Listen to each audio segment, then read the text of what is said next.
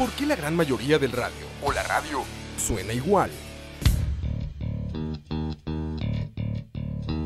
Mensajes publicitarios y comerciales disfrazados de inocentes recomendaciones.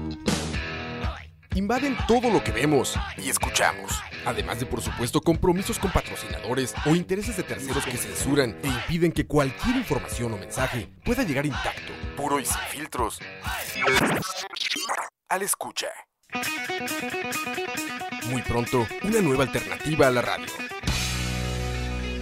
Solo escucha.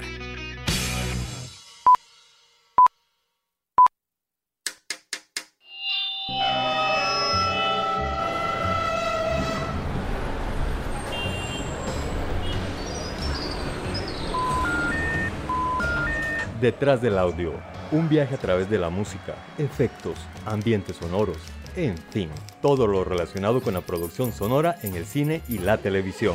Detrás del audio. Quítese. Es un detrás de cámara, pero de audio. Soundtracks, bandas sonoras, compositores, folies, información inútil pero interesante sobre la producción audiovisual haciendo énfasis en el sonido. Detrás del audio. Empezamos.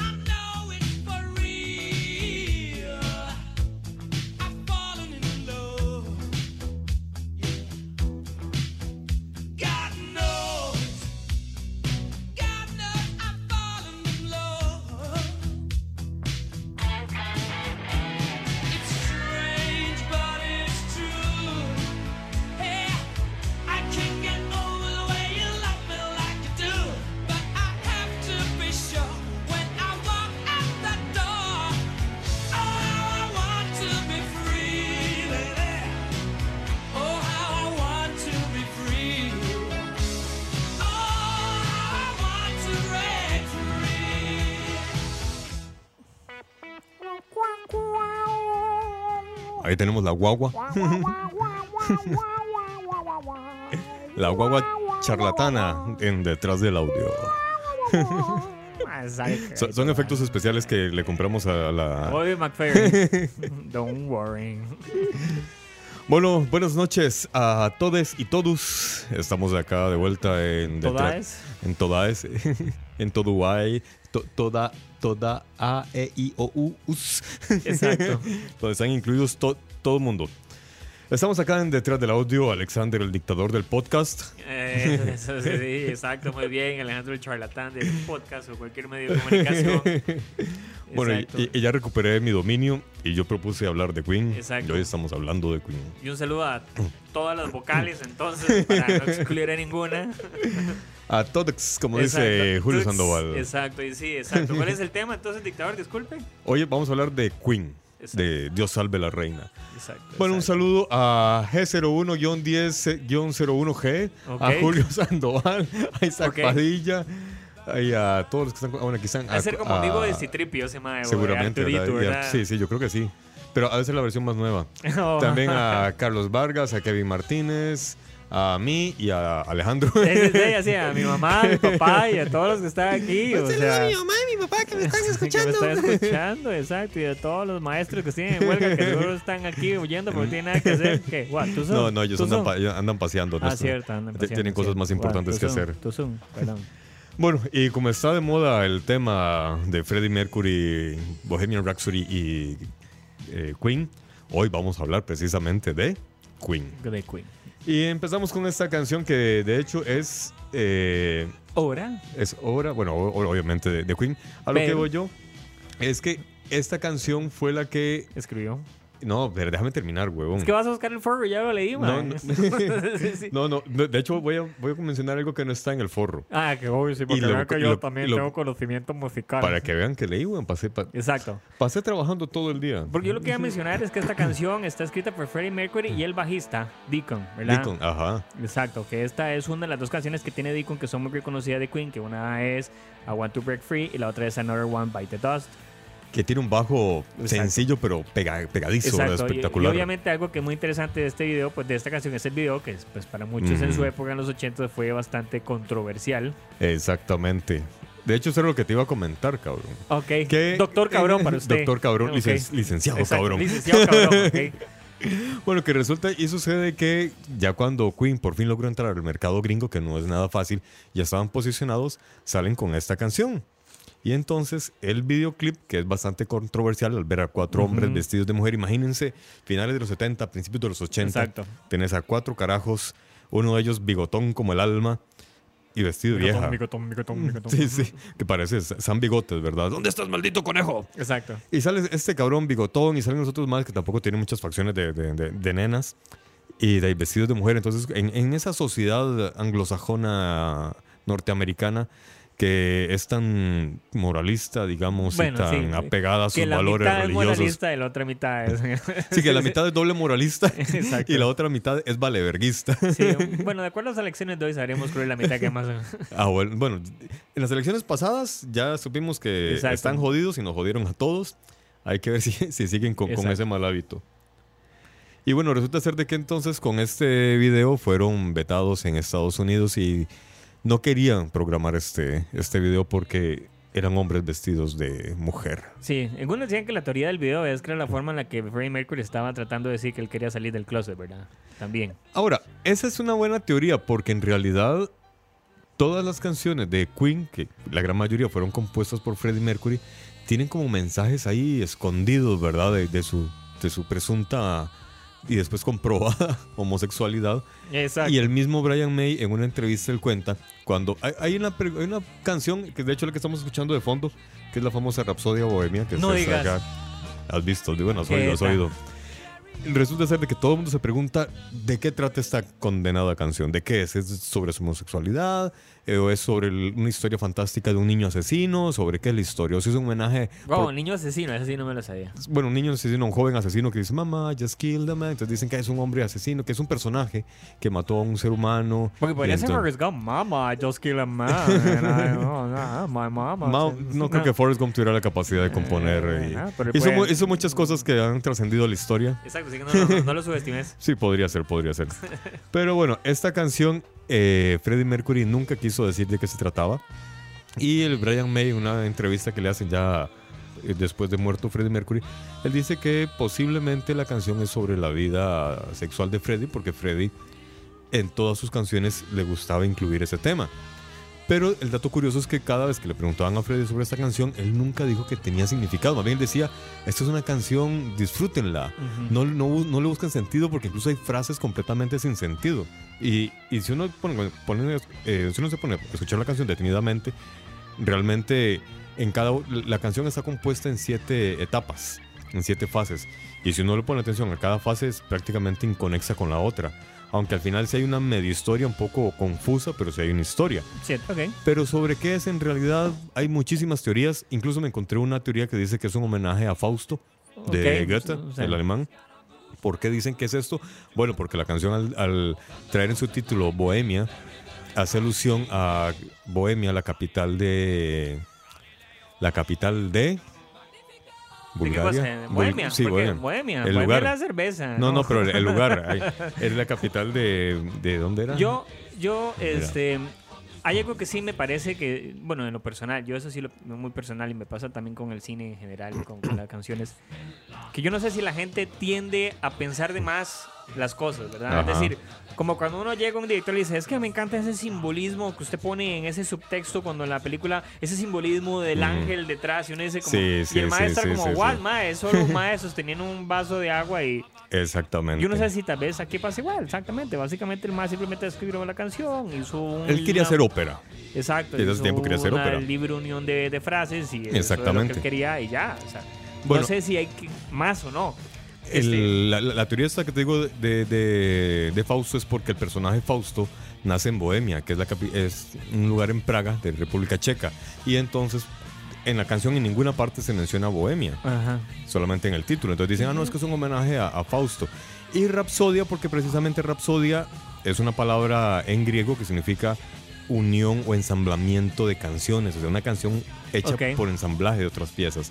Entonces, al final de cuentas, se suena literalmente, el, el título vendría a ser como algo así como de un ensamblaje de canciones de forma, de, forma de bohemia. Ok. Que también bohemia está, es alusivo a lo libre, a lo artístico. Ok. Entonces, puede ser que estén mamando con esta teoría de- del Fausto, porque puede ser simplemente que Freddie Mercury haya dicho, es una unión de canciones de forma libre, de forma teoría de artística. ahora, así que Exactamente. Pregunta Isaac Padilla. Padilla, perdón, Padilla, Isaac. Pregunta importante, dice. ¿Creen que sea bueno que ahora todo el mundo ame Queen por moda? Sí. Yo digo que sí. ¿Por qué? Porque todo el mundo agarra modas de mierda. Por No, fin no, van a escuchar ok, música ok, que vale sí, la pero pena. ese es el punto, exacto, digamos. O sea, yo creo, sí, también no con tanto entusiasmo como aquí el compañero, ¿verdad? Como el diputado aquí, de, el diputado deportista. de- pero mi pregunta, también mi observación es, está bien mientras la gente verdaderamente valore la calidad Claro, musical. Si es claro. simplemente que se pone moda para andar las benditas camisetas de Queen sin saber quién es el hijo puta sí, Queen, sí, ahí sí. ya no, ¿verdad? Y van a ser fiebres y modas solamente. Van al cine, ah, qué grande Queen. Y a la semana siguiente ya se les olvidó quién era. Exacto, y si hablan de Queen es porque el más que vieron en la biografía de la película, o sea, pero si esto da pie a que los más investiguen, Exactamente. a que la gente conozca oigan más, de más la música, música de exacto, que conozcan y que esta música de Queen los lleve a conocer otras influencias y que esta Claro. música conecte, ahí sí me parece que está muy bien. Exactamente. Porque Queen tiene eh, una riqueza musical increíble. Te recuerdo, por ejemplo, acabamos de oír la Rapsodia Bohemia, que es una ópera. Aquí estamos con Another by the Dust. Exacto, reforestación musical, como dicen aquí, me gusta ese término, el ¿Cómo- término de reforestación, Reforesta- musical. ah, muy bien, Julio. Buen Muy aporte bien, a, la, a la cultura y al lenguaje. reforestación musical, Hay que hablar con la Real Academia para que también incorpore el término reforestación musical. eso me gusta, Bueno, reforestación musical. y, y, bueno, como vos decías, Ale, de repente si Yo, la gente comienza, sí, Sí, sí, yo, co- eh. comienza a oír más música de, de Queen, se va a dar cuenta de que los grandes músicos son muy versátiles. Correcto. No es como, por ejemplo, ponerte un disco de cualquier reggaetonero, de cualquier carajo que haga música trap. Todas las putas canciones son iguales. Sí, tengo igual corriente. Yo tengo la igual corriente. O sea, Sí. en Rapsodia Bohemia es un poema. No se repiten frases, no se repiten textos. Es un poema completo de principio a fin, acompañado con una música espectacular. Eh, lo mismo pasa con la que escuchamos antes de I Want to Break Free. eh, I Want to Break Free. También es, es, un, es un poema también. Todo lo, que ellos, todo lo que Freddy escribía eran historias donde uno podría Sí. disfrutar no solamente de la música, sino también de un texto muy rico. Que eso es algo que no es fácil de encontrar. Y no solamente en el reggaetón, sino que también en mucha otra música En general. comercial. El, el- el- Que uno se queda pop, como- Hay mucho pop, exactamente. Sí, pop es como, bueno, Que, que bueno, hacer una aclaración. Hay dos tipos de pop. Hay dos vertientes de pop. Está el pop, que es de popular. El pop- popular music, que es donde caben todos estos de Britney Spears y este chico Justin Bieber. Toda, toda esta música pop comercial que se refiere a lo popular. Al popular. Y está el, el género pop. Pero que se refiere más a un movimiento cultural de rebeldía, que de hecho, eh, de casi todas las bandas de las que oímos los de mi generación, hay mucha música, mucha influencia del género pop. Queen empezó siendo pop, muchos empezaron siendo pop, lo que pasa es que después fueron variando. Bueno, el Britpop, por ejemplo, es un movimiento perdón, muy importante. ¿quién? El Britpop. El. Brit, sí, de hecho sí, es un movimiento Entonces, que muy, muy importante, desgraciadamente aquí en América Latina como que nos llega muy poco. ¿verdad? Exacto, pero es verdaderamente y, y a mí me gusta más el movimiento pop inglés que el movimiento pop estadounidense. Aunque hay Correcto. mucha música pop gringa que oigo y me gusta, pero sí siento una gran inclinación más hacia la, hacia la música inglesa, por lo menos en ese, en ese ámbito. Y bueno, pasemos a detalles interesantes. No tanto de la película, porque yo no he visto la película, la quiero ver por Sí, curiosidad, ahí igual te pero... con- contaremos ciertas cosas, pero, pero yo creo que la Y música... hay un montón de información Es ahorita sobre exacto, la como película ya está o sea, el que quiere, o sea, el que no sabe ahorita es porque... Sí, exactamente. Pero hay cosas importantes que hay que saber de esta banda, ¿verdad? Como por ejemplo, Por ejemplo, a ver, ¿qué, qué cosa vas a saber del forro? Es que, eh, a ver, dale, bueno, dale. como ya dijiste, porque vos también leíste el forro que yo mandé. Así es, es que mandaron un forro. Esta canción fue... O sea, manda bueno, los exámenes de bachillerato por WhatsApp, no mandar un Forever Queen, más. O sea, por cállate, favor. cállate, después me viene el ministro aquí me, Exacto, me juzga. exacto. Y sos como la chiquilla que no puede pagar el, no puede pagar el examen de los 20 rojos. Y no hay 20 rojos, weón, mae. 20 rojos fue chiquilla. Hay que ma. sudarse las nalgas para ganarse esos 20 rojos, weón. Exacto, ma, exacto. Bueno, el asunto es que, como ya lo mencionó Alejandro hace un rato, esta canción es una coproducción entre Freddie Mercury y John Deacon, quien es el bajista. Ahora, John Deacon fue el último miembro en unirse a la banda. Los primeros que estaban eran Brian May y el baterista, que se conocieron en una banda previa. Y el cantante de esa banda se fue, renunció, pensó que no iban hacia ninguna parte. Pero él ya les había presentado a Freddie Mercury. Freddie Mercury se había hecho muy fan de ellos. Cuando vio que se quedaron sin cantante, él dijo, yo voy, yo canto, yo me uno a Listo, ustedes. voy ahí. Y de ahí quedaron encantados con la capacidad vocal y compositora de, de Mercury. Y les hacía falta un bajista. Hicieron varias pruebas. Llegó Deacon, quien no era muy fan de, de la banda. Pero bueno, ahí. pero na- nadie le daba Hay mucha que, pelota. hay que ganarse los cinquitos en Y esta él- vida. sí, exactamente. Entonces dijo, me les uno. Hizo una prueba, se gustaron mutuamente y ahí fue donde hicieron Se química. gustaron, sí. ¿Ves? Y ahí nació ya la es, relación. es- y también otra cosa que vamos a mencionar en algún momento aquí es que todos estos carajos de Queen son profesionales, ¿verdad? Sí, eso es otro, otro gran detalle. Eso es muy importante, ¿verdad? O sea, yo sé que hay muchas historias muy bonitas, sé que chiva, dejé la universidad, dejé el colegio y todo, y me dediqué a hacer música. Estos Sí, maes sí, todos sí, son estudiados. Deacon, por ejemplo, es ingeniero eléctrico, ¿verdad? Ah, vos. Es ingeniero eléctrico. Ingeniero, ¿ok? ¿Y Brian May? Brian May es el señor, ok, o sea, es que hay gente estudiada y hay gente que verdaderamente dice, bueno, eh, la verdad es que... Es estratros- estra- Exacto. estratosférica. Exacto, exacto. Brian May estudiaba matemática, física, tiene un PhD en astrofísica, Puta. En astrofísica, gracias, ok.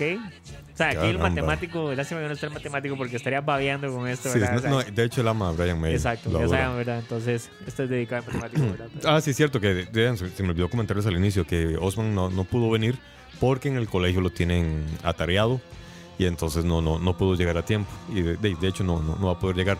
Pero eh, Osman, hace mucho tiempo nosotros comentábamos, de- debido a nuestra gran afición hacia Queen, que, y eso es una historia que ya mucha gente sabe, la guitarra, la... La, eh, la, red no sé qué, Spe- Special Sí. Stratocaster, creo que es. que el mal la hizo a- La, hizo, la hizo él con el papá con una madera especial de una chimenea. de 200 años de antigüedad. Exactamente. Y muchos creen de que precisamente por ser de una madera especial, Particular, única, es que la guitarra tiene ese sonido tan particular. Además de que Brian May no toca ni con los dedos ni con una púa, le toca con una moneda. Entonces eso le da también un sonido metálico que, que no es fácil de conseguir. Desgraciado. Ok, perdón, Sí, y- además de eso-. Y además de eso, un genio, huevo. Exacto, un genio. O sea, el mae El colaboró, creo que es colaborador con la NASA. Estuvo en un proyecto para Plutón, creo. Eso voy a. Ah, vaya. Pero, o sea, con eso le digo, es un colaborador de la NASA. Mm, sí, no, no, no, no es alguien que se vino aquí a Lopsicori Exacto, como si ya a una conferencia. con la música, exacto, ya, como si haber hecho música emblemática en una función. No, ¿y ahora qué hago? Qué horrible. O sea, ¿qué, qué sigue? Sí, sí, sí.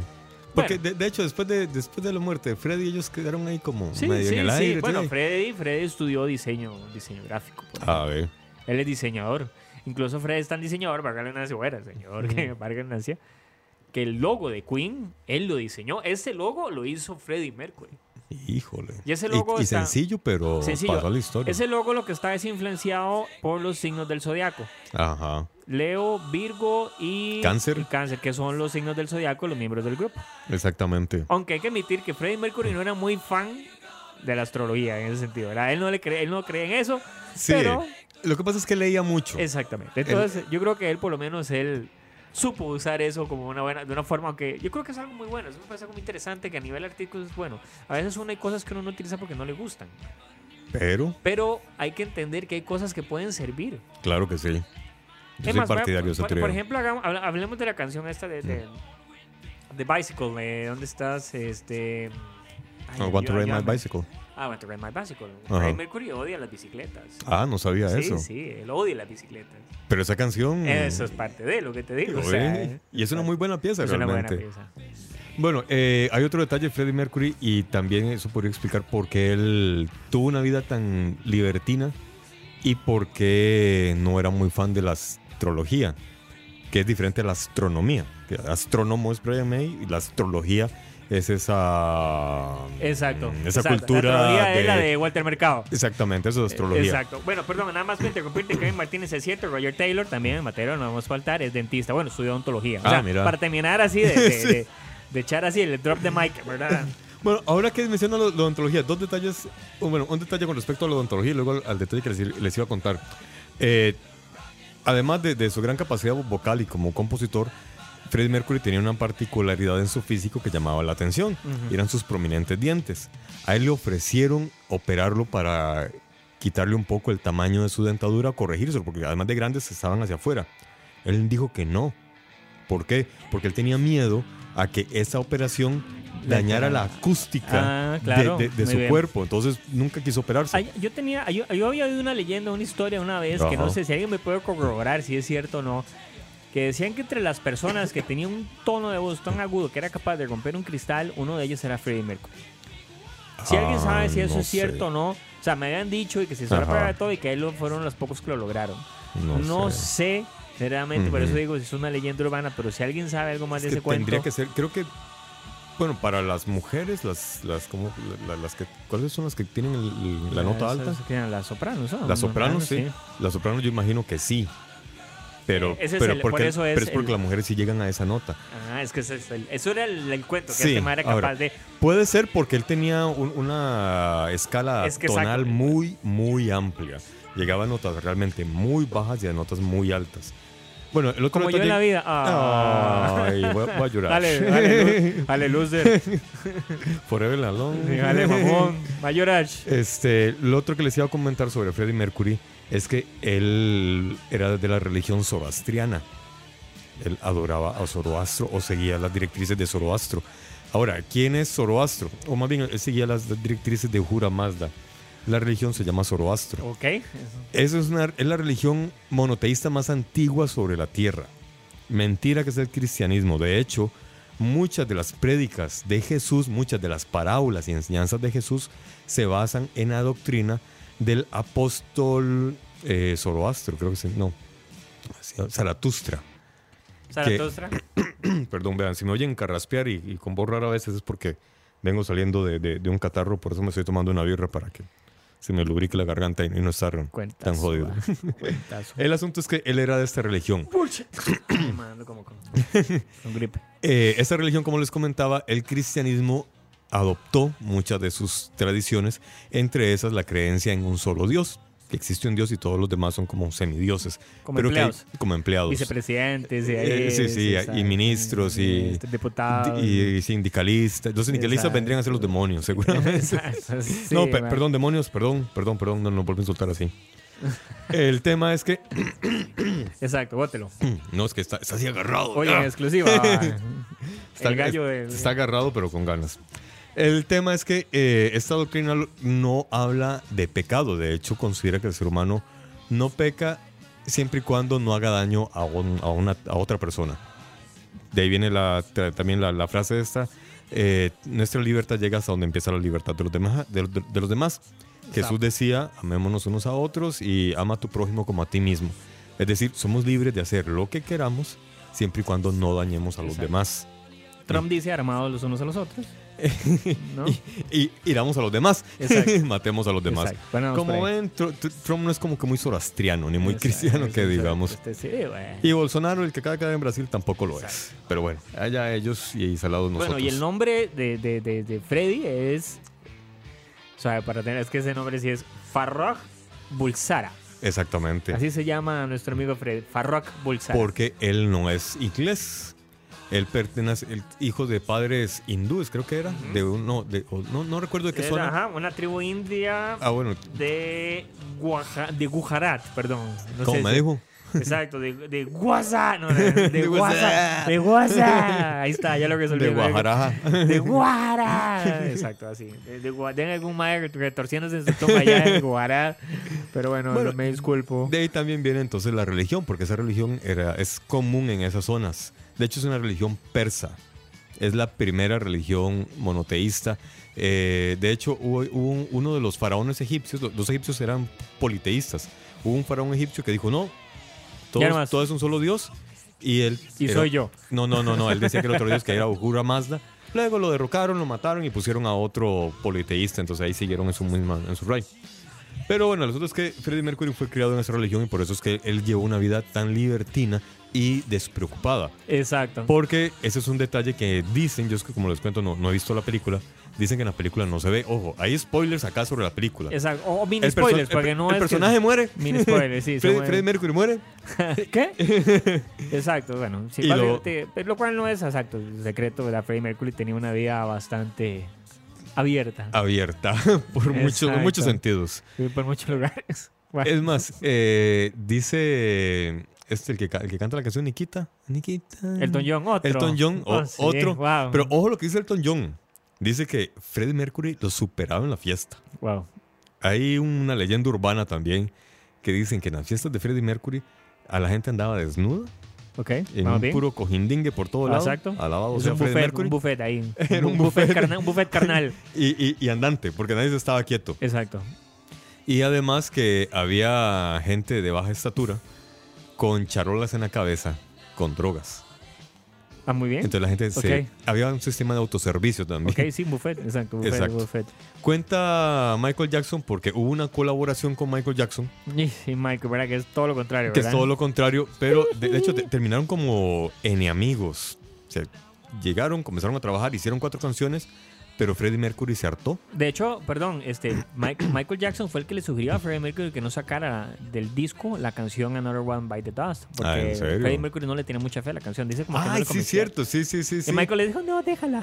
jiji". Así, así con esa voz, así le dijo. Sí, sí, y, y por ahí leí que resulta ser que esa canción, eh, de, mucha gente pensó que, que no era de, de- de- de una banda inglesa. Ujú. Pensaran, pensaban que era una banda de blues de negros. Pero eso es algo que tiene, eso es la- también algo de la maleabilidad que tiene este Queen, ¿verdad? Porque cuando hablamos también de Crazy Little Thing Called Love, que es esta canción que parece un rock and roll de los 50 Ujú. que a redundancia fue la primera canción que pegó con éxito en Estados Unidos, Ajá. con justa razón, porque parece un rock and roll, como veníamos comentando en el programa, de Elvis Presley. Exactamente. Te das cuenta de la variedad, de, de- de la ricura musical que tenían ellos, ¿verdad? Y es que- De la riqueza, porque ricura la de... ¡Ay!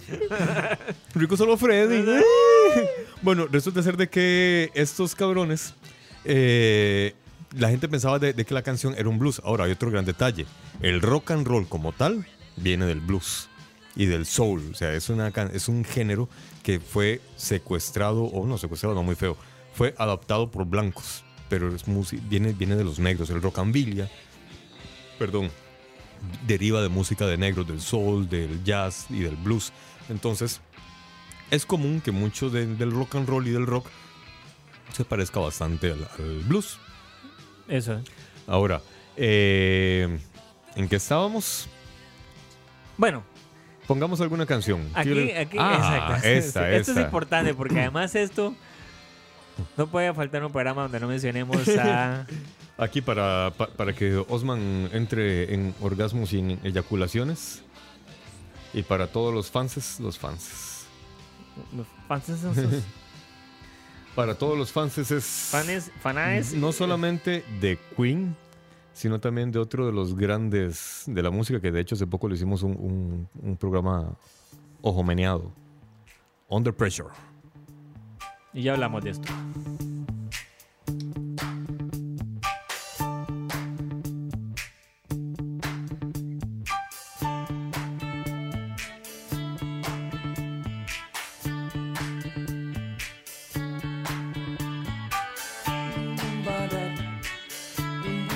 episode.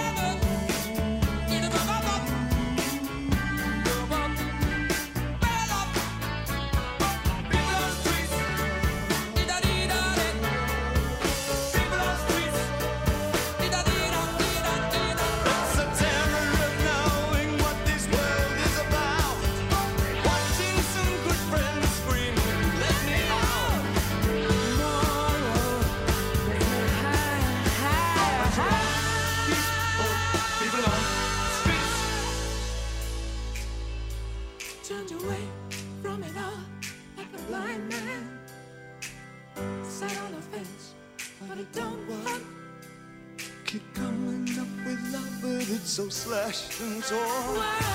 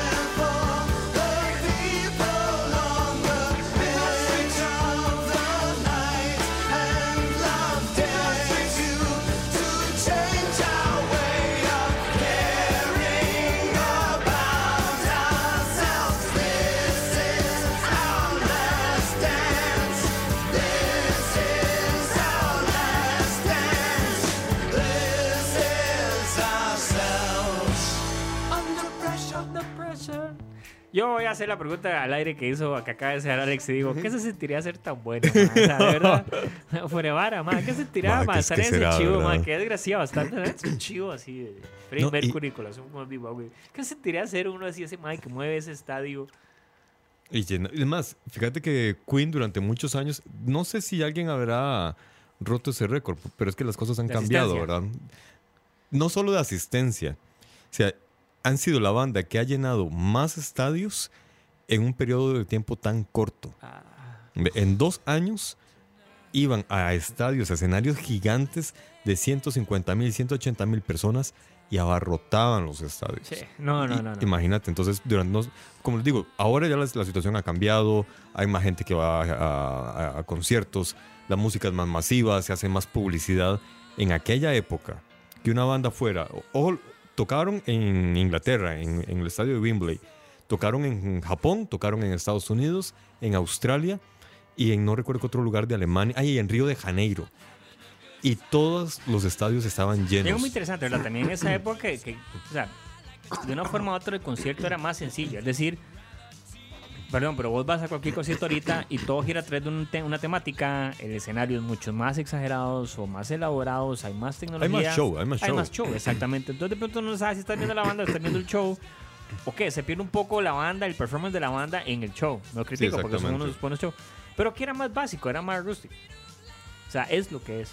De hecho, creo que voy a salir un poco de, de, de Queen nada más, pero eh, Trent Reznor de Nine Inch Nails, Ajá. eh, la última giro que, o sea, digamos, ahorita está en gira, pero la que había hecho antes de esa Ujú. era bastante, bastante tecnológica, muy buena. Este, y en esta le dijo, no, vuelvo a lo básico. Vuelvo a lo básico porque Ujú. una vez que ya hice todo esto tecnológico, ya un montón de raperos me copiaron la idea y ya están todo el mundo haciendo la Ah, misma sí, mierda. sí, sí, y la verdad, cuando yo empecé, yo empecé con lo básico, era un show, exactamente, yo me paraba enfrente con una guitarra, bueno, teclado y pegaba gritos y todo lo que hacemos los grandes, ¿verdad? y vuelvo, vuelvo a eso, vuelvo a las raíces. Correcto. Y es que en realidad el Y- show son los músicos. Exactamente, O exactamente. sea, yo- no, no es que yo me oponga a estos grandes shows y escenarios que traen ahora, qué sé yo, Metallica con las llamas y Katy Perry con, con su físico es- espectacular y un montón de luces y cosas alrededor, o Madonna con sus 30 mil bailarines y toda la vaina, pero el show son los músicos. Y Sí. Queen lo tuvo muy claro desde, un inicio. Claro, totalmente. Claro, el showman ahí era, era Mercury Sí. pero era él y él se ganaba a la gente. De hecho, hay, un, hay una anécdota. Yo, yo me acuerdo cuando andaba en el concierto allá, de- Allá sí, en sí, sí. sí, en Wembley, en el Live Aid. Exacto. Resulta ser de que no, eh, la gente compró los tiquetes, pero no sabía cuáles eran las bandas que iban a tocar. Y cuenta Brian May que él no, que él no cabía en, de felicidad y, y de sorpresa cuando empezaron a tocar Radio Gaga. Dice que era todo el estadio aplaudiendo. Él decía, no, no podía creer de que la gente, de- ellos, ellos, ellos sabían, ellos sabían que, ya- que eran famosos, Sí. pero no sabían qué tanto ¿Qué nivel de fama? qué nivel de fama tenían. Claro. Y además, eh, Queen en realidad en ese concierto se robó el show. Fue la mejor banda de todo ese evento. Y la gente, todo todo el mundo se sabía las canciones de ellos. Por eso imagino yo también que, que pasó la fama como el- la mejor presentación de ellos. Claro. Porque imagínate, tener a más de 100 mil personas cantando todas las canciones de principio a Eso fin. debe ser un bus de adrenalina espectacular. Hablando de bus, no solo de adrenalina, sino de otras cosas, y vamos a mencionar ahorita sobre la canción Under Pressure, que Ya es volví. esta, esta, esta colaboración musical, ¿verdad? Que tiene con Julio Sandoval, es una de las mejores colaboraciones musicales de la historia. De hecho, ah, que por cierto, Jul- Julio Exacto, Julio, gracias porque nos acaban de dar una idea para un futuro tema en este programa. Exactamente. Hacer un top de las 10 mejores colaboraciones El- el musicales. top 10 eso de las buenas colaboraciones, exactamente. Este, pues sí, esta colaboración, como siempre, ¿verdad? Pues tuvo su, su pequeño conflicto de, de- de genios, ¿verdad? De egos. Exacto, y no solo de egos, sino que son egos busteados con guaro, con drogas, con estar encerrados ¿Con en una cabaña, ¿verdad? Es decir, o sea, fue Sí. Digamos, cada uno, pues aunque la canción se fue armando, cada uno tenía un estilo diferente que quería Ujú. meter en la canción y pues no se ponían de acuerdo. Y aparte de eso, cuando ya se ponían de acuerdo, se pegaban en la fiesta y cada quien cuando volvía a grabar no se acordaba que habían grabado. Literalmente eran lagunazos que los Sí, demás casi sí, que tenían sí. que volver a empezar de nuevo. De, de hecho, di con cuenta que cuando empezaron a componer la canción, hic- hicieron la base rítmica, rítmica con el bajo. Luego eh, dijeron, ok, ya la tenemos, vamos a comprar pizza. Se fueron a comprar pizza. Cuando volvieron, nadie recordaba la pieza. Exacto, o sea, que, eso digo que- todos. que el único que la recordaba era Deacon precisamente el- con el bajo. Entonces ya empezó, lo montó y ya empezaron a hacer... no se sabe si empezaron a hacer otra canción o la misma. Exacto. Pero lograron, o sea, es increíble, o sea, de nuevo esa vida abierta que tenía Mercury y sabemos que Bowie también. De hecho, en algún Sí. momento hubo rumores de que eran amantes también, ¿verdad? Se, se dijo, se, dijo. que eran amantes y que parte también de, de- de De- ese festival de fin de semana era... A ver, en una de esas mega fiestas que se pegaban Exacto. o sea, y se apagaban las luces, Exacto. nada más se oía de fondo, si nos organizamos, cogemos todo. Sí, bueno, mira, algo así, ¿no? Lo que dice, ¿no? Eh, que el que no, el que no pulsea no culea, dice el dicho, ¿no? Exactamente. Este, de hecho, aquí les vamos a poner de, de- de fondo. Entonces, trajiste que mira, boludo. Estoy con la chota al hombro, ¿eh? Yo no puedo más, yo te digo que la verdad. Esta, esta es la canción que tiene que poner en esa fiesta, boludo. Definitivamente, esto es lo que salía ahí, ¿no? Sí, bueno, querido, si nos organizamos, cogemos todo. Así es. Ese era el eslogan en las, en las fiestas de, de, de Freddy. Y ya volvemos otra vez con la música de Freddy. Solamente les quería poner el aporte ese de que si nos organizamos, cogemos todos. La pueden buscar en YouTube. Annie Lennox con Bowie. Muy bien, esa otra colaboración. Estaba muy buena esa, hay que ponerla en la lista. Un Bueno. MVP silencioso, muy bien. Eso me parece muy cierto. El MVP. MVP. Ahora, hay otro detalle en colaboraciones. Resulta ser de que Freddie Mercury colaboró con Michael Jackson. Hicieron cuatro canciones que no salieron al aire. Salieron, uh, creo que hubo dos que sí, pero tiempo después y quien las sacó fue Michael Jackson. No salieron porque ellos no se llevaron muy bien por dos motivos. Uno fue que Freddie Mercury no toleraba que Michael Jackson llegara con una llama. Entiendan, una llama, un animal del Perú. Exacto. No sé qué putas hacía un Bueno, estudio en Estados que, Unidos. entendamos que Michael Jackson durante mucho tiempo tuvo al, al un mono. zoológico. pero el man andaba con este mono, de arriba para Sí, también. Y en su casa tenía tigres y Hasta lo metió como en dos videos, al bendito mono. Esa es una pregunta el- que yo sé que eso no tiene nada que ver, pero nosotros estábamos conversando. Si ustedes fueran así, pero mega millonarios, pero no digo, Mm. o sea, de plata, sino asquerosamente millonarios. Sí, sí, usted, sí, usted ya se compró los gustos. Usted O sea, dijo, "Ma, voy se, a- comparon, se, se ganaron tres veces el, Exacto, el- el acumulado de hace un o sea, tiempo. o sea, ustedes ya están asquerosos, ya, ya gastaron la plata en ir a donde fueron a. a- Sí, ya conocieron a el viajar mundo, y eh. Exacto. Ya fueron ¿Qué a todos los sería, prostíbulos qué del sería planeta. esa cosa excéntrica que ustedes harían si tuvieran, pero miles y miles de millones? ¿Qué sería esa excentricidad que ustedes Mm. tendrían? Yo sé que yo, te- yo andaría siempre con tres monos. Con tres monos. Sí, con tres Uno monos. los Hugo ojos, otro Paco- los- uno no, Hugo- Hugo, lo llamaría Hugo, Paco y Luis. Exacto. Y si uno de los monos no, no está de acuerdo con Ajá. algo que estuvo en la reunión, entonces digo, no, ma, porque Hugo no está, Hugo siente algo y Ah, hombre. Así, andaría así, para que todo el mundo caerle mal a todo el mundo. Más es que si el man no entra, serías, si el, mae. exacto, si el man no entra mal con los monos, el man, exacto, caería mal, pero tengo millones y millones y millones de dólares, entonces me van a dejar entrar y hacer lo que me dé la Sí, gana porque ando con tres monos que van a despichar el lugar. Hugo Paco Luis, ¿ok? Bueno, Prince era excéntrico. O sea, es increíble eso de Prince. sí. Las historias que cuentan de Prince después de que falleció, todo el mundo- las anécdotas son cosas impresionantes, ¿verdad? Eso sí es, Es un que- nivel de excentricidad. Es que lo- lo- ajá. lo- los artistas son súper drogadictos y excéntricos, ¿verdad? Son pocos los que no. Y los que no son drogadictos tienen unas vidas ahí privadas que nos ah, loco. Ahí está. Yo, yo- yo tampoco le hago el volado. Pepón dice que yo alquilo de pelufo por una semana a puerta cerrada. Eso sí está extremo. Ah, qué bien, Pepón. Buena, buena Yo en algún sugerencia. momento pensé, así como agarrar el trabajo que más haya odiado en la vida, Ajá. Llegar a ese lugar, a ese edificio, comprar el edificio, sacarlos a todos y no hacer nada en ese edificio, nada más dejarlo como un así un chante de piedrero y mandarle todos los años fotos a los antiguos dueños de la empresa para que vean cómo esa oficina la voy dejando que se pudra porque no me interesa. Entonces sería así como, como drop the mic. tengo un amigo, eh, ah, bueno, para los que, bueno, imagino que todos los que están aquí escuchando este programa también han escuchado el programa de, bueno, varios programas de acá y saben quién es Roa. Roa, una vez teníamos ese tema también, que haríamos nosotros si fuéramos archimillonarios, y Roa decía que él contrataría a Metallica para que toque para él. exacto, nada más. exacto, Nada para él. más, solo Sí. para él. Exacto. No, pare, pare, no, repite esa canción, no me gustó cómo salió esa nota, Ma, no. repítela. No, es una buena sugerencia también. está bueno, Bueno, esta canción, Crazy Little Thing Called Love, que como bien mencionaba Alejandro, se parece mucho al- al- a la música de Elvis Presley, la compuso Freddie Mercury saliendo del baño. Los baños tienen cierta magia, ¿verdad? Como que generan, solamente con Elvis Presley fue al, Exacto. al revés. Exa- Exacto, exacto. O sea, cu- cuando Elvis Presley entró al baño, se fue. Literalmente. algunos salen del baño, pero él salió literalmente y se cagó en su otra, vida. a otra dimensión, ¿verdad? Exactamente. Y Eso lo, es algo que venimos hablando. que es que, lo- que- lo- lo que le salió entre nalga y nalga no fue precisamente sí, caca, fue su alma. Qué lástima tal vez la muerte tan poco glamurosa que tuvo Elvis, ¿verdad? Es decir, Sí. salir al baño, verdaderamente echarse ahí la- la- el depósito, Sí, el fax. es el fax. Mandar y, el fax y irse con el Y fax. palmarse, ¿verdad? Bueno, resulta ser de que Freddy por dicha salió vivo del baño y salió con esta canción en la cabeza. Entonces agarró la guitarra, comenzó a armarla y luego la, la- la llevó al, al estudio para que la grabaran. Fue, como mencionaba Alejandro, precisamente la canción con la que ellos lograron entrar a ese difícil mercado estadounidense. Sí. En esa época todavía él no había explotado todos sus dotes eh, de su lado femenino, entonces A mí los gringos lo aceptaron me, me bastante bien. interesaría que eso sería bueno, es como, ok, entran con esa canción, Ujú. los engancha.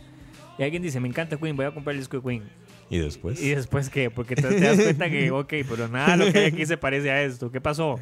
¿Verdad? Hmm, habría que ver qué pasó con esa ¿Cómo se digiere eso, verdad?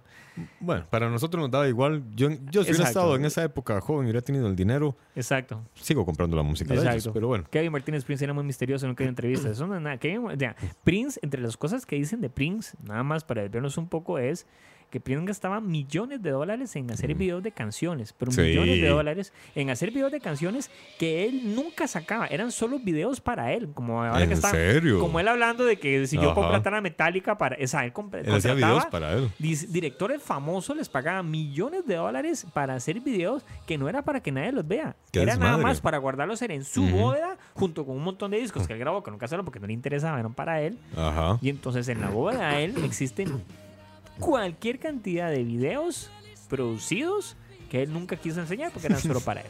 Bueno, acá Douglas eh, nos da una teoría. Dice que en el baño es cuando uno tiene más tiempo libre y como no hay nada que hacer, pues más que lo natural. Yo tengo un amigo que el ma dice que el baño es, que el baño es el lugar donde el ma lo hace más inteligente, Mira, porque ahí es donde el ma piensa. A mí me pasa. A mí me pasa. De hecho, mi, mi- mi baño, el baño de, de- de mi apartamento es mágico. Eh, no solamente me pasa a mí, sino que varios amigos que han llegado a, ahí a, a mi, a- mi casa, a mi apartamento, qué sé yo, que llegamos a trabajar o, o algo así, entran al baño y al salir salen con una idea. Dema, el doctor Ve. Brown salió con el condensador de flujos del baño, más. no o sea, sabía. perdón. Ve, Es que lo- los baños tienen algo, algo, algo mágico. El ahí en el baño, se le cayó y se golpeó la cabeza y salió con el de flujos. Ah, por. Dios, eso es cultura popular, señores. Sí, es que tal vez es, es que en el baño estás en un momento privado, un momento íntimo. No hay nadie más que vos ahí. Solo hay silencio y tu sudor o, tu- tu- o lo que sea. Entonces, sí, imagino que, que es un buen lugar como para, para, para recibir ideas. Sí. Además, por lo menos en mi, en mi casa, el baño es muy fresco. Mi apartamento es calientito, pero el baño, por algún motivo, mi baño es muy fresco. Entonces uno entra ahí y sale con ideas frescas. Los olores no son igual de frescos, pero las ideas sí. Exacto. Sí, sí. po- Posiblemente vaya Ok. por ahí. Tengo entendido también que John Lennon compuso una canción que se llama Secret. Listen, do you want to know a secret? Tengo entendido. Exactamente. Tengo entendido que también la compuso sentado en el trono de los reyes y las reinas. Este que estamos oyendo de esta canción, ¿no? Somebody to Love, es otro, como un intento posterior que tuvieron ellos después de Bohemian Rhapsody de seguir replicando el estilo de coros de ópera, pero este ya es un poco más en la esencia de, de Queen, ¿verdad? Más o menos. Exactamente. Que de hecho a Queen le costó mucho pegar, precisamente por ese estilo, y no confiaban en ellos. Le, le recomiendo en serio buscar información, o sea, no solamente oír la música de Queen, sino que buscar información de, de- de- de- sus canciones. Eh, resulta ser de que ellos cuando empezaron, empezaron al igual que muchas otras bandas con rock, pero ya el, mercado ya, ya, ya tenía varias bandas de Estaba rock. entonces- exactamente. Freddy fue el que estaba terco en meter ópera en sus canciones. Cuando hicieron Rapsodia Bohemia, que de hecho eh, le tenían un apodo a esa canción, era de eh, Fre- Freddy's Thing, que es la cosa de Freddy, porque nadie la entendía. Sí. Nadie sabía cómo iba a quedar la canción.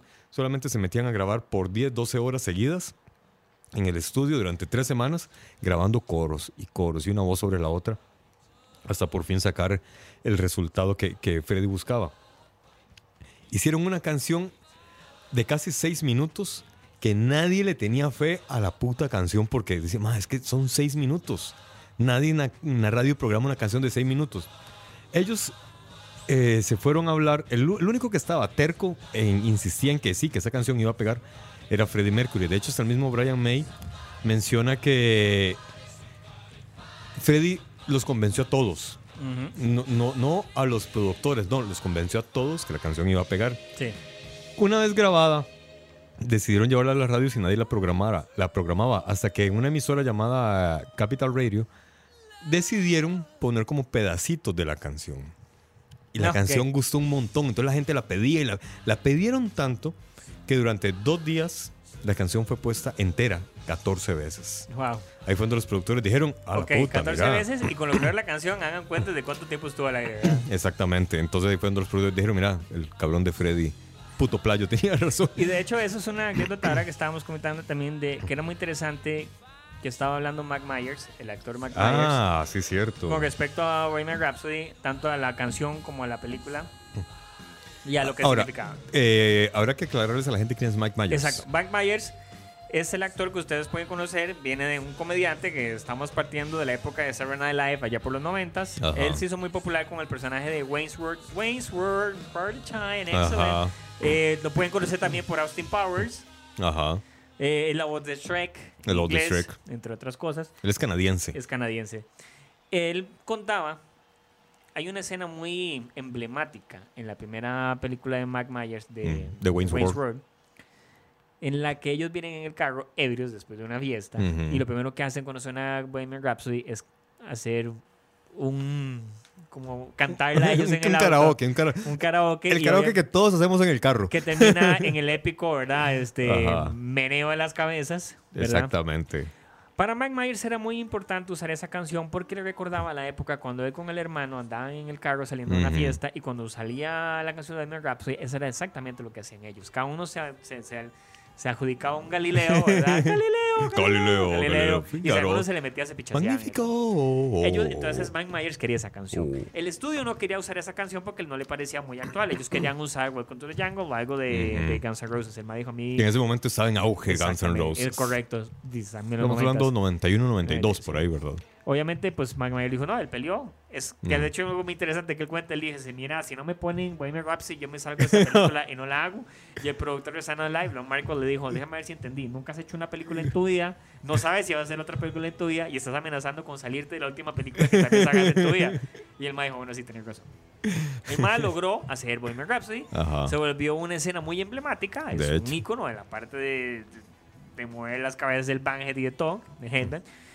¿Qué pasa? Ahora lo llaman a Mike Myers para hacer una escena, un personaje pequeño en, en, en, en Bohemian Rhapsody, donde él interpreta como una mezcla de muchos productores que básicamente no confían o no tienen fe en, en Bohemian Rhapsody. Como estaba diciendo ahora Alex, que la gente no confiaba que obviamente Freddie Mercury tuvo que convencer a cualquier cantidad de gente. ¿verdad? Exactamente. Entonces, este personaje que se llama Ray Foster viene representando lo que es este... per- per- perdón, paréntesis. Les acabo de, de pegar acá el link de la escena del mundo de Wayne, donde sale la Rapsodia Ahora, Bohemia. Ahora, ¿por qué es tan importante este personaje o por qué es tan irónico el personaje? Este personaje que interpreta a Mike Myers se opone a que los más incluyen en el disco a Bohemian Rhapsody, porque la Ujú. siente que no es una canción que a los jóvenes les guste. Entonces la escena en particular es muy divertida, porque la escena cierra donde el personaje Ray Foster dice... Mm. Bohemian Rhapsody no es una canción que la gente vaya a oír en el carro y empiece a banguear las cabezas porque le encanta. Y precisamente. Entonces es muy irónico porque entonces es muy divertido cómo cierra el ciclo, ¿verdad? De lo que Mike Myers comienza y Mike Myers termina, ¿verdad? Así es. Y bueno, acá Douglas también nos. Bueno, Douglas nos, nos menciona dos canciones. Es que desgraciadamente Queen es de esas bandas que hay que dedicarle más de un programa. Sí. Douglas nos pregunta sobre Flash Gordon y sobre Princess of the Universe. Exactamente. Mi igualita me sale. Ah, increíble, güey. Bueno, ahora yo voy a hacer un cover ahí. De- ¿por, por qué no por- no hubieras participado en el casting para Sí, la película? Te hubieran puesto dientes postizos y ya, igualito. Voy a hacer acá. una banda de Que- por cierto, hay un asunto- Princess. No, no. Hola, somos Princess. No, Eh, no, las, nada. la- la- las haces con Osmond, conmigo no. Eh, hay un detalle interesante, por ejemplo, y que, y que tiene que ver con la película. Ojo, spoiler. ¿Quién canta en la película? ¿Usan una pista de Freddy? Ey, eso es una duda que yo tenía. Es ¿Canta buena- Malek? ¿O es canta? una- Hay un canadiense, creo, Ah, Hay un anda la canadiense osa, sí es cierto. Anda la osa. que canta, eh, pero es que igualito Sí, sí. a Freddie Mercury. Vean, por ahí- de hecho, por aquí apunté, en uno de mis forros, apunté el nombre. Tiene como tres forros este man. Mark Martel. Es como se llama este carajo. Poner ahí un, ponete un glimpse, un glimpse, glimpse. Vean, Mark Martel. Ahí le voy a poner un link de, de este cabrón cantando las canciones de, de Queen. Ahora, aclaremos algo. Él es un imitador de Freddie Mercury. Lo hace espectacular el desgraciado. Acá vamos a poner el link. Y vamos a poner de fondo precisamente a Mark Martel cantando la Rapsodia Bohemia. Ahora, eso de imitar tiene a veces sus, sus frutos, ¿verdad? O sea, No, claro. acuérdense, este ma, yo no sé si están familiarizados con Journey, eh, Ajá. el cantante actual de Journey, es Sí. un filipino que no recuerdo el nombre, Ujú. que los más descubren a este mae porque el mae hace covers de Journey, entre otros grupos, en, Ah. literalmente en karaoke. Y el mae es idéntico, canta idéntico. Tanto que el mae lo llama a hacer la voz de, de- de Journey. ¿En serio? ¿De vos? Hay un documental y todo, incluso está en Netflix, documental, este, ahorita busco el nombre, no me acuerdo, que Qué tiene bueno. que ver con eso. Oigan esta voz.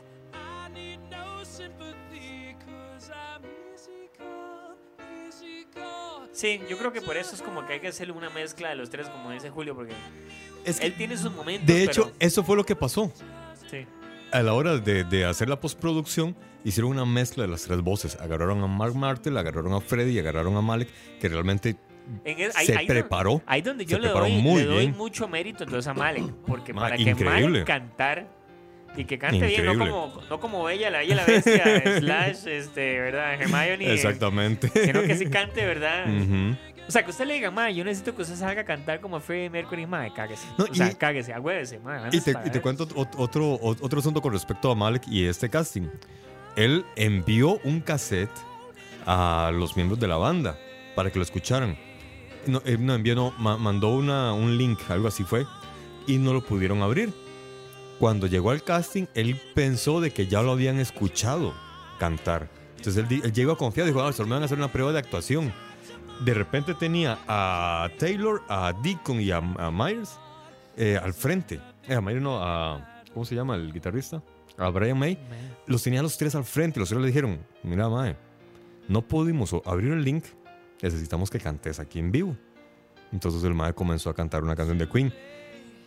Para él, él cuenta mal que él estaba muy nervioso porque al frente tenía a los, a los maestros, Perdón. a los genios. Uno se pone nervioso que no es una exposición en la, En- ahí en, la sí. clase, ma, frente a todo el mundo en la U, en todo lado, una presentación, un brete, ¿cómo uno se va a poner yo- ahí yo- nervioso frente a Brian May? Yo, me pongo nervioso pidiéndole campo a alguien en el bus, weón. Ma, sí, ma, yo uno cuando pidiendo ahí para pasar con el carro, un alto, ma, se pone Exactamente, nervioso, sí. ma, se pone nervioso. Bueno, entonces él no tuvo otra más que cantarles en vivo y ahí fue donde lo aceptaron. Ahora, ya habían, ya- previamente a Malek, había otro actor, iba a interpretar a Freddie Mercury. A Pero, Sacha Baron a Sacha Baron, sí, exactamente, pero hubo problemas ahí entre, principalmente entre Brian May y, y Baron Cohen hubo conflictos es que, bueno, creativos. que Baron Cohen, en verdad, es. Es. Es. es es, mu- es muy. eh, wow, qué difícil es. ¿Cómo, cómo, ¿Cómo, cómo, cómo cómo definir a este ¿Cómo- carajo, verdad? Exacto. Es un comediante muy payaso, muy bueno, y muy, pero muy parecido a Freddie Mercury. muy particular, pero sí. Un humor muy inglés, ¿verdad? Pero, Wow, pero grosero. pero fuerte. grosero, esa es la palabra, Sí, sí. muy grosero. No, no digo, no lo critico, pero sí. Yo tampoco he visto la película Douglas, estoy de acuerdo con vos. Este, no la hemos visto, solo estamos hablando, me parece muy bien eso. Ahí está, clases de piano, guitarra, canto y movimientos corporales. Exactamente. De hecho, Wow. eh, Malek Wow. estuvo. Él terminó llevando clases de movimientos corporales porque estuvo llevando clases de coreografía y no le estaban sirviendo. Entonces contrató a un especialista en movimientos corporales que lo hicieron estudiar a. Ay, ya olvidé los nombres. A tres personajes famosos. No, o sea, no solamente a Freddie Mercury. Porque resulta ser que Freddie Mercury se basó en, en sus shows en escenario. Él basaba sus movimientos en otros artistas. Entonces le dijeron a Malik, estudies a estos otros Mm. Como cabrones Pitbull también. y- Ah, sí, claro, weón. Sí, sí, y Pitbull, a Shak- Chayanne. y- Shakira. Sí, man, claro. Sí, muy bien, te cadera ahí. Sí, claro, sí. claro. Bueno, resulta ser de que, sí, al final de cuentas él terminó llevando muchos, muchos cursos para poder interpretar a, a Freddie Mercury. Y lo hizo, al parecer, lo hizo tan bien que hasta el mismo Brian May lo llamó por teléfono. Después de ver la película, lo llamó por teléfono llorando. Llorando no, sino que sollozando. Diciéndole, hasta Freddie estaría orgulloso del trabajo que has hecho. Ve. Y de hecho cuenta este Malek que cuando a él le ofrecieron el trabajo, él lo primero que dijo es, wow, este es el trabajo que va a definir mi carrera. Exacto. sí. Guardó silencio, se quedó pensando y hacia la ventana dijo, o la va a mandar a la mierda. Él sabía que si no hacía un buen papel, su Claro, carrera terminaba. claro. Entonces, de, Es que además hay que dejarse varas. Es decir, es que Freddie Mercury es un ícono, ¿verdad? completamente. O sea, si es un ícono musical, imagínate lo que es para Inglaterra, ¿verdad? Más bien, como- o qué sea, desgracia para el director Sí, Brian que no haya salido, digamos, él también librado. Sí. Sí. Porque realmente hubo muchas críticas hacia él. Se sabe que lo despidieron tres semanas De antes hecho, de es- terminar es, la es grabación. interesante porque yo, me llama incluso la atención que lo mencione. Yo pensé, no sabía que el MAE había avanzado tanto en la producción. Yo pensé que había ido un poco más antes. Yo también pensé eso. Entonces, este, cuando veo que la gente menciona a Singer, que Brian Singer es un buen director, ya, pero de, ¿verdad? Como tantos que eh, tropiezan. Ahora, sí, lo, lo que pasa es que dice Singer que fue que su papá estaba muy enfermo, entonces eso Eh, estaba sí, interfería con su bueno. trabajo, entonces no, no podía estar en filmación siempre. Claro, y no tiene aquellas acusaciones de abuso ni nada, Y, ¿verdad? bueno, O eso, es, sea, eso es no, un no, detalle no, que no. anda por ahí. No, No, no, no. no se la compró, o sea, no lo defiendo, de hecho, para mí Pues que Hollywood, Brian Singer no es la primera Hollywood- vez que Hollywood le- es tan corrupto Sí. como el Vaticano. Singer no es la primera vez que le metieron esas acusaciones, ¿verdad? Pero ya Y- la primera vez salió bien librado, ese es el punto, ¿verdad? Yo creo que aquí sí. Exactamente. Ahora, eh, ¿a, a qué me refiero con que el Hollywood es tan corrupto como el Vaticano? Hollywood no, no es una religión ni, ni te habla de Dios ni de Jesús, pero en Hollywood sí hay mucho abuso. Eh, hace poco estuvo la campaña Me Too, que son las mujeres haciendo denuncias por los acosos y violaciones que tienen que sufrir para obtener un papel, pero desde hace muchos años se viene hablando del abuso de menores en, el- en Hollywood Sí. de que los chicos que salen en Hollywood ya pasaron por las armas de varios productores y es así, masculinos. Pedigrí. Al parecer son los hombres los que están abusando de, de chicos. Claro. Eh, y ya, ya hay, hay varios, ya, ya he visto varios videos de actores que se quejan de esto. Nadie toca ese tema. Desgraciadamente nadie lo toca con la misma fuerza que se tocó el tema femenino. Deberían hacerlo. Qué bueno que defienden a las mujeres, pero también están violando Sí. niños. Brian Singer es uno de los que está ahí en la Ahí mira. hablaba una. Hay un cómico, tal vez eso. Bueno, nada más ahí. Brian Singer era el productor de House. No sabemos. Brian Singer dirigió X-Men X-Men. y X-Men. O sea, Brian Singer La es 1, uno- la 2 la uno y la dos, Apocalipsis. exacto.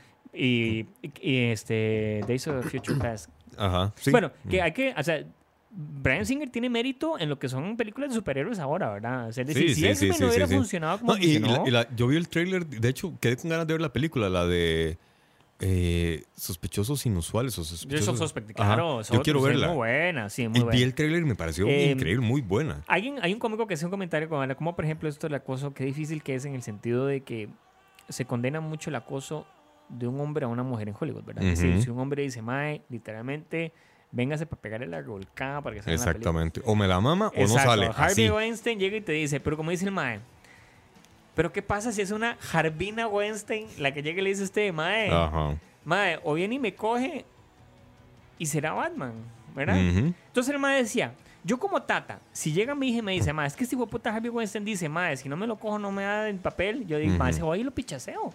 Pero dice el mae, que si el hijo llega y le dice, mae, Harvina Weinstein dice que si no me la cojo, no soy Batman. Yo le digo, ¡De mae. pendejo! No, yo le digo, mae. O sea, vas a ser Batman entonces. Sí, sí, sí. O sea, ya el mae va por un hecho que se la va a coger y incluso el mae va a sentarse con el mae a Exactamente. darle tips de lo que tiene que hacer para que la mae quede satisfecha. Exactamente. Desgraciadamente, somos víctimas de nuestro machismo. De, de hecho, hace, hace tiempo hubo un juicio acá en Costa Rica de un hombre que a- acusó a su jefa por acosarlo. Y la jueza, de hecho está grabado, alguien, alguien lo grabó con el celular. La jueza regañó al carajo, a la víctima. Y le dijo, ¿por qué no se la coge? es su jefa, le está ofreciendo algo, cójasela, no sea tonto. Pero bueno, el asunto es que desgraciadamente Hollywood también está atestado de eso y hay mucha gente siendo perseguida. Ah, sí, Douglas. No, no, y eso no es nada. O sea, para mí lo peor de, de, de Bryan Singer es la de Superman, ¿verdad? Ah, no, eso es una mierda. Eso es malísimo. Es que, eh, de, de- hecho, Singer tiene como muy buenas películas y bien malas películas. Sí. La de Superman, la de Returns, Superman Returns es espantosa. Pero tienes a la del pupilo, la del mae que descubre al otro mae que es nazi y que el mae lo chantajea, que es buena película. Ah, esa no sé cuál es. Esa para que la vean. tiene- Bueno, son las 8 y 9, ya, se, ya estamos a una hora y 10 y 2 minutos por encima de la hora. Eh, ¿Con qué canción podemos terminar de Freddy, de Queen? algo ¿Qué se les positivo, ocurre? algo así. No, no, no, no. Eh, Don't Stop Me Now. Don't stop me now. Que de hecho es la now. canción de fiesta. ¿Cómo es que, que- que la catalogan? La mejor canción de fiesta, la mejor canción de rock para fiesta, la mejor canción de rock alegre, una cosa Exacto, como yo decía, la canción más positiva ever. Es la canción motivadora, que los ritmos que tiene, que la melodía que tiene, es la canción literalmente más eh, pumping, como que digámoslo así, ¿verdad? así. Exactamente. Y bueno, nos vamos entonces. Alexander, el dictador del podcast, se va para el carajo. Sí, Alejandro, el charlatán del podcast. Exacto, se va. Y saludos a todas las vocales. Nos Sí, están cierto. oyendo. Desde la A hasta la Z. Todas las vocales. ¿Qué, qué dicho que estudiaste, madre? ¿Qué dicha es? Madre, vas- te vas a jalar un Freddie Mercury con esos estudios que tenés, madre, definitivamente. bueno, entonces los dejamos con este señor piezón. No me detengan ahora. Don't stop me now. Gracias a todos, gracias a todos, nos estamos hablando y sigan oyendo la programación que tenemos porque tenemos muchos programas muy entretenidos Ah, sí, durante toda cierto. la semana. Sí, ve que yo sí me acordé Sí, sí, sí. recomendar los Estamos en. Spotify, estamos en Mixer, estamos en Facebook, estamos en Instagram, En todo lado. y en donde se te ocurra. Everywhere. Chao. Racing car passing by